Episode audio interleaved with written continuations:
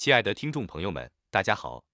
我们都知道，兔子的耳朵异常大而长，往往会下垂，只有在紧急情况下才会竖起来。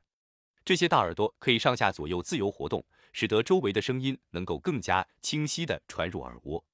实际上，兔子的耳朵发挥的作用可能远超过我们通常想象的眼睛。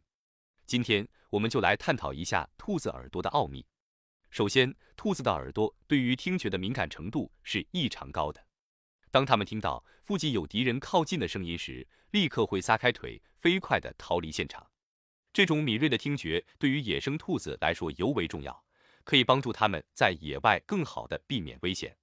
除了听觉，兔子的耳朵还有助于温度的调节。在炎热的天气里，兔子会将两只大耳朵竖起，以便将体内的热量散发出去，帮助降低体温。而在寒冷的天气中，它们会将耳朵紧贴在背脊上，以保持体温。